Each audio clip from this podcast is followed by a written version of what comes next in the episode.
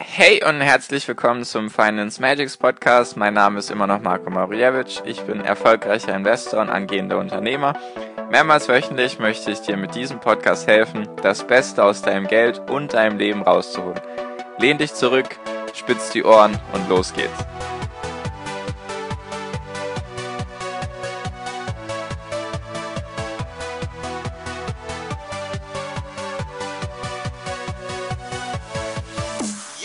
Hi und herzlich willkommen zum Finance Magics Podcast Folge 19 heute schon. Richtig cool, dass du da bist, richtig cool, dass du mir zuhörst. Heute stelle ich die Frage, warum du bloß kein Timing machen solltest, beziehungsweise was Timing überhaupt ist. Also, es ist ja Folge 19. Jetzt will ich einmal kurz zusammenfassen, was jetzt so das Wichtigste war aus den letzten 18 Folgen davor. Das Wichtigste, was du erstmal lernen musst, das waren ja die Begriffe, dass du die drauf hast. Was ist eben der DAX? Was ist die Bilanz? Was ist überhaupt eine Aktie? Dann habe ich ja ein, zwei Folgen dem Thema gewidmet, bist du eher der aktive oder der passive Investor? Was ist deine Risikotoleranz, dass du eben weißt, fährst du jetzt auf der Autobahn links oder rechts? Mit diesem Beispiel mit der Autobahn. Und hatte ja allgemein gesagt, dass ETFs in meinen Augen eine bessere Variante sind als jetzt Force. Also wir hatten bisher, dass es eben darum geht, dass man langfristig investieren soll, denn wie gesagt, der DAX hat nach 13 Jahren noch nie einen Verlust gehabt und auf Sicht von 50 Jahren hat er eben seine 7,7% gemacht. Und eben das mit den ETFs. Die ETFs bilden ja einen Index nach, das hatten wir ja auch schon. Also es wird immer besser und wir lernen immer mehr neue Sachen. Und heute geht es wiederum um einen Fehler, den sehr, sehr viele Anfänger, beziehungsweise auch sehr viele Fortgeschrittene, Fortgeschrittene, beziehungsweise Leute, die schon sehr lange an der Börse sind, machen diesen Fehler. Sie versuchen, den Markt zu timen. Was genau ist Timing? Timing heißt einfach, dass du versuchst zu erkennen, beziehungsweise durch dein Wissen, was du hast, versuchst du zu erkennen, okay, der Markt ist jetzt sehr weit nach unten gegangen, jetzt ist der Tiefpunkt, jetzt kaufe ich sozusagen am billigsten Punkt und versuchen dann eben am höchstmöglichen Punkt zu verkaufen. Zum Beispiel machen sehr, sehr viele dann den Fehler, dass sie in solchen Krisensituationen, also wenn es jetzt zu einem Crash kommt, zum Beispiel im Jahr 2008 war ja der letzte Crash, also die letzte Finanzkrise, und da haben sehr, sehr viele Menschen eben ihre Aktien verkauft oder ETFs oder was auch immer. Und sie begehen eben diesen Fehler, dass sie versuchen, genau zu timen, also genau den richtigen Zeitpunkt herauszufinden, okay, jetzt kaufe ich wieder Sachen, jetzt verkaufe ich sie lieber, weil ja, es entweder hoch oder runter geht. Das ist der Gedanke von den Leuten, die versuchen zu timen. Ich time zum Beispiel gar nicht.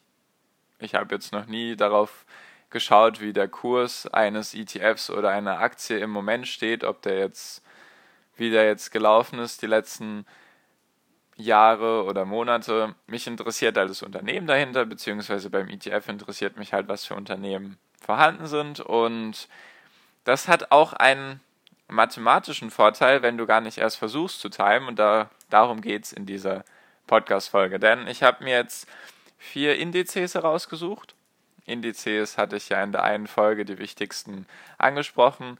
Das war entweder Folge 15 oder 16, musst du mal schauen. Beziehungsweise müsste 16 gewesen sein. Folge 16 waren die wichtigsten Indizes. Und ich habe jetzt einfach eine Berechnung gefunden von einer Webseite, beziehungsweise von mehreren Webseiten, werde ich die unten in den Show Notes verlinken, den Link zu dieser Seite. Und da war einfach der DAX, der MSCI World, der SP 500 und der MSCI Europe wurden eben auf Sicht von 20 Jahren geschaut, was sie erstmal für eine jährliche Rendite gemacht haben und was sie für eine Rendite gemacht hätten, wenn im ersten Beispiel die besten 20 Tage weggefallen wären und im zweiten Beispiel die besten 40 Tage weggefallen wären.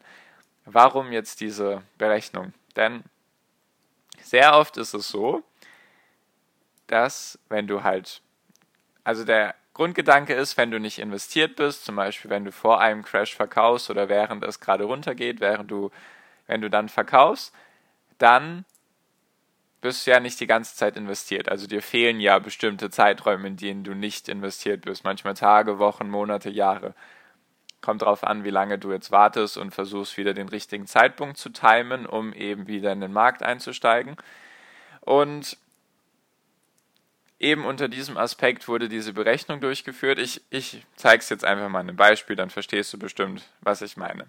Also der DAX ist von 1998 bis 2018 7,4 Prozent jedes Jahr gestiegen. Nicht insgesamt, sondern jedes Jahr. Das wissen wir ja schon durch das DAX-Rendite-Dreieck. Warum 1998? Die haben sich jetzt hier bei dieser Berechnung den Einführungszeitraum des Euros angeschaut. Also der Euro wurde offiziell 1998 eingeführt. Ist jetzt auch schon 20 Jahre her, was ich sehr krass finde. Auf jeden Fall, der DAX ist eben 7,4% gestiegen in diesen 20 Jahren. Und wenn man jetzt die besten 20 Tage wegnimmt, also die 20 Tage mit dem höchsten Tagesgewinn sozusagen, dann bleibt eine Rendite beim DAX von 1,62% pro Jahr übrig. Nur wenn du die 20 besten Tage wegnimmst, überleg das mal, 20 Jahre mal 365, im Kopf überschlagen sind das mehr als 7000, 8000 Tage. Und wenn du von diesen 7.000, 8.000 Tagen die besten 20 verpasst hättest, wäre deine jährliche Rendite von 7,4% auf nur noch 1,62% gefallen. Das ist schon mal sehr, sehr krass und ein sehr guter Indikator dafür, dass dich ein Crash sehr, sehr wenig in interessieren sollte und du auf jeden Fall dein Geld drin behalten solltest, auch wenn es schwer fällt, wenn alles rot ist und dein Depot Minus macht, dann ist es sehr schwer, gegen diese Emotionen anzukämpfen. Nur deswegen ja mein Podcast und deswegen auch diese Rechenbeispiele, damit du einfach erkennst, okay, es lohnt sich durchzuhalten und durchzubeißen und dran zu bleiben. Und was ich noch viel extremer finde, ist, wenn man jetzt von diesen 20 Jahren die besten 40 Tage weglässt. Also das heißt einfach, wenn du 20 Jahre lang ein DAX-ETF zum Beispiel gehabt hättest und du hättest die besten 40 Tage verpasst, dann hättest du eine Rendite von minus 2,29% gemacht pro Jahr. Du hättest sozusagen Geld verloren, nur weil dir die 40 besten Tage fehlen. Deswegen mein Appell an dich, wenn du etwas gelernt hast, erstens langfristig denken, zweitens lieber in ETFs investieren als in irgendwelche Fonds und jetzt der dritte wichtige Punkt ist dranbleiben. Egal wie schwer es sich teilweise dann anfühlt oder deine Emotionen spielen verrückt und du möchtest am liebsten alles verkaufen. Bleib dran, halte durch, denn wie du siehst, lohnt es sich halt überhaupt nicht, wenn du versuchst, den Markt richtig zu timen. Und wie kann es denn sein, dass der dass diese Rendite so unterschiedlich ist, wenn man einmal die besten 20 und einmal die besten 40 Tage verpasst. Zum Beispiel 2008 war ja die letzte Finanzkrise und sehr interessant ist es, in solchen turbulenten Marktphasen, also wenn es sehr stark nach unten geht, geht es auch sehr stark nach oben. Da die Kursteilnehmer, also die Leute, die investieren, die Investoren und die Spekulanten, sind halt sehr sehr aktiv am Handeln. Sie verkaufen sehr schnell, weil sehr, sehr viele schlechte Nachrichten kommen, dann verkaufen sie, äh, dann kaufen sie sehr schnell wieder, weil gute Nachrichten kommen. Und so kam es zum Beispiel dazu, dass die drei besten Tagesergebnisse in den letzten 20 Jahren waren eben im Jahr 2008 und die waren einmal 11,77% einmal 11,19% und einmal 9,49% am Tag. Also du hättest eben am besten Tag in den letzten 20 Jahren 11,77% Gewinn gemacht. So kommt es eben dazu, dass wenn du die besten Tage verpasst, deine Rendite halt sehr gering ist. Dann an, es kommt eben auf diese ein paar wenigen Tage an und deswegen macht es mit dem Timing wenig Sinn. Erstens ist es sehr zeitintensiv, weil du dich die ganze Zeit damit beschäftigen musst und zweitens ist es sehr, sehr schwer. Da brauchst du fast eine Kugel, so eine Wahrsagerkugel, die dir sagt, okay, in zwei Monaten und sieben Tagen wird so ein Tag kommen, da musst du unbedingt verkaufen oder kaufen. Ja, wie du siehst, sehr schwer und für viele Menschen einfach unmöglich, da das richtige Timing zu erreichen. Jetzt könntest du natürlich sagen, ja gut, der DAX ist jetzt nur in Deutschland. Deutschland besteht nur größtenteils aus der Automobilbranche, ein bisschen den Banken und den Energieversorgern und so. Also der DAX ist da sehr zentriert auf wenige Branchen. Wenn du dir jetzt den MSCI World anschaust, also den ich jetzt schon ein paar Mal, paar Mal behandelt hatte, mit den 1600 Unternehmen aus 23 Ländern, also sozusagen der Index für die Welt, kann man so pauschal sagen. Der ist jetzt in den letzten 20 Jahren eben um 6,9% gestiegen pro Jahr. Ist okay, ist gut. 6,9% Und hättest du jetzt beim MSCI World die besten 20 Tage verpasst, dann hättest du noch eine Rendite von 2% gemacht. Ich finde das einfach so extrem, das musst du dir einfach mal vorstellen. Deswegen bitte lass das mit dem Timing und lass das mit dem jetzt kaufe ich und jetzt verkaufe ich, weil es lohnt sich einfach nicht. Einfach wegen diesen Berechnungen, das sind, das sind mathematische Berechnungen, damit habe ich nichts zu tun, die habe ich mir jetzt nicht ausgedacht. Du kannst es selber ausrechnen, kannst du selber schauen, wenn du die 20 besten Tage dir anschaust und die von der Rendite runternimmst, was dann eben übrig bleibt. Bleiben eben 2%. Und wenn du eben die besten 40 Tage weglässt, sind wir leider wieder im negativen Bereich. Dann bist du bei minus 1,47%. Was ich dir wirklich als Tipp mitgeben würde, ist, so simpel und so langweilig wie es klingt, kauf einmal ein ETF. Beginn einmal einen ETF-Sparplan, falls du dich jetzt dazu entschieden hast, ETFs besparen zu wollen. Nimm den MSCI World oder irgendeinen anderen, der dein Risiko sehr verringert, sehr breit aufgestellt ist. Stell das einmal monatlich ein. Eine bestimmte Summe wird von deinem Konto abgezogen und dann lass das einfach laufen. Lass das einfach laufen, schau am besten gar nicht so oft rein, vielleicht gar nicht mehr reinschauen und dann lass es einfach laufen. Überleg dir nicht so viel, kaufe ich jetzt, verkaufe ich jetzt. Oh nein, jetzt sind es 10% runter, jetzt sind es 5% hoch und so weiter. Das mach's einfach sehr simpel und sehr leicht.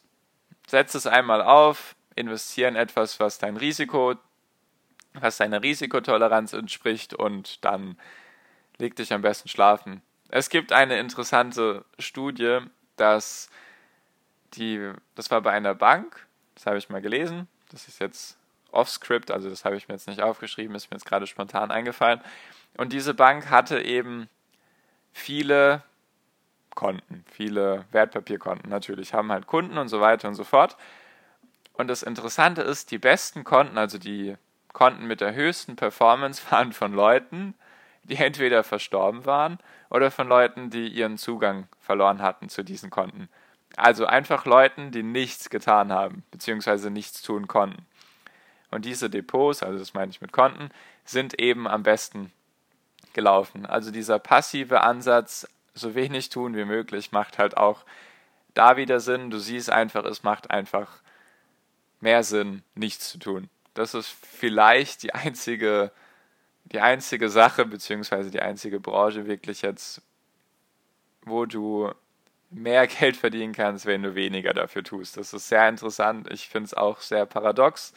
Nur, wie du siehst, mathematische Berechnungen lügen halt meistens nicht. So, jetzt hatten wir den DAX, den MSCI World. Jetzt machen wir noch kurz den SP 500 und MSCI Europe, damit wir das einfach vollständig hier haben. Wenn du dir jetzt den SP 500 anschaust, der ist am besten gelaufen in den letzten 20 Jahren mit 9,21% Wäre der eben gelaufen, hättest du vor 20 Jahren investiert, dann hättest du jetzt 9,21% Rendite. Was ich mit Laufen meine, ist einfach, dass der sich entwickelt hat. Also er hat einen Performance-Gewinn gemacht, das meine ich mit Laufen. Und da wäre es nicht ganz so dramatisch geworden, hättest du da die besten 20 Tage verpasst, hättest du anstatt der 9,21%, hättest du noch 4,23% gemacht. Ist natürlich besser als Sparbuch und Tagesgeldkonto. Nur es sind einfach 20 Tage. 20 Tage ist nicht mal ein ganzer Monat. Und das finde ich halt sehr krass. Und hättest du beim SP 500, falls du jetzt nicht weißt, was der SP 500 ist, hör dir einfach Folge 16 nochmal kurz an, da erkläre ich das. Und hättest du die besten 40 Tage verpasst, dann hättest du gerade noch so eine positive Rendite von 0,95% gemacht. Ja.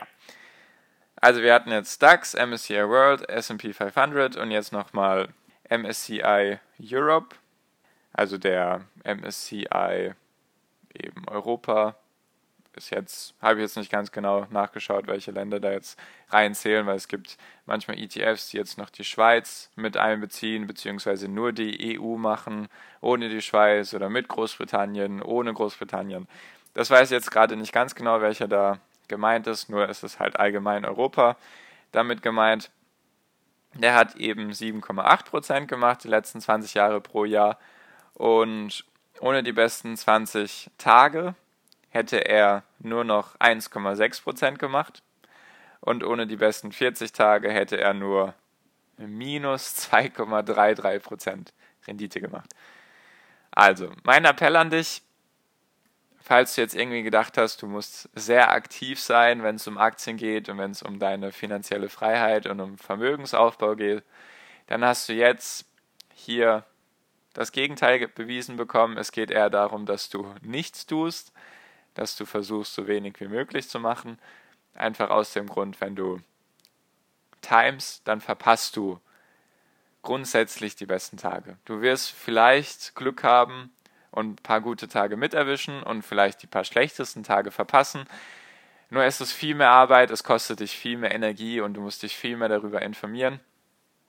Und der andere Punkt, beziehungsweise die andere Seite der Medaille ist, wenn du nichts davon tust, wenn du nicht versuchst zu timen, dann hast du trotzdem eine grandiose Rendite, die du nirgendwo anders bekommst, weder Sparbuch noch Tagesgeldkonto, Lebensversicherung, Bausparen oder was auch immer es alles gibt. Genau. So viel schon zu dieser Folge heute.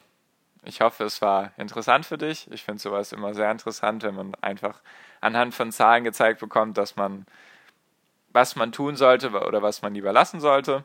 Ich hoffe, es hat dir gefallen. Falls dir der Podcast an sich gefällt, beziehungsweise du noch Sachen hättest, die besser sein sollen, dann kannst du ihn ja gerne bewerten. Falls du meinen Podcast abonniert hast und du jetzt in der Apple Podcast App drin bist, dann geh einfach unten auf Mediathek, das steht ganz unten in der App. Links, das zweite von links, klickst du einfach auf Mediathek und dann suchst du mein Bild, Finance Magics Podcast, klickst du da drauf und dann siehst du halt die ganzen Folgen und wenn du runtergehst, dann kommst du zum Bewertungsfeld und da kannst du mir dann einfach eine Bewertung dalassen von 1 bis 5 Sternen mit einem Titel und einer Beschreibung, also Überschrift und Beschreibung sozusagen. Beschreibung dann einfach Falls du ihn gut findest, falls du etwas schlecht findest und du gerne willst, dass ich was besser mache, beziehungsweise bestimmte Themenvorschläge hast, dann schreib es da einfach rein. Freut mich auf jeden Fall über jede Bewertung, über jede Kritik, positiv oder negativ. Kann ich mich auf jeden Fall verbessern und an mir arbeiten, dass das eben der Nummer 1 Podcast wird hier, wenn es um Finanzen und finanzielle Freiheit und Aktien und ETFs und so weiter geht. Danke dir auf jeden Fall, dass du mir zugehört hast bis hierhin. Ich freue mich, wenn wir uns in der nächsten Podcast-Folge wiederhören. Bis dahin wünsche ich dir einen schönen Tag und viel finanziellen Erfolg. Dein Marco, ciao, mach's gut.